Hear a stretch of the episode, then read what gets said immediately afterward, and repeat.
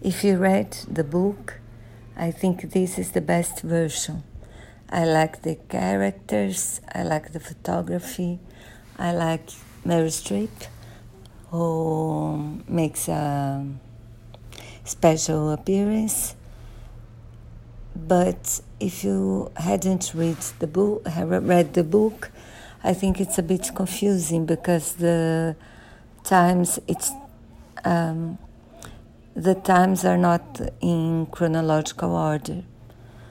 So maybe it will be difficult in the beginning. Anyway, I do recommend the film. I think it's a very interesting version. I hope you enjoy.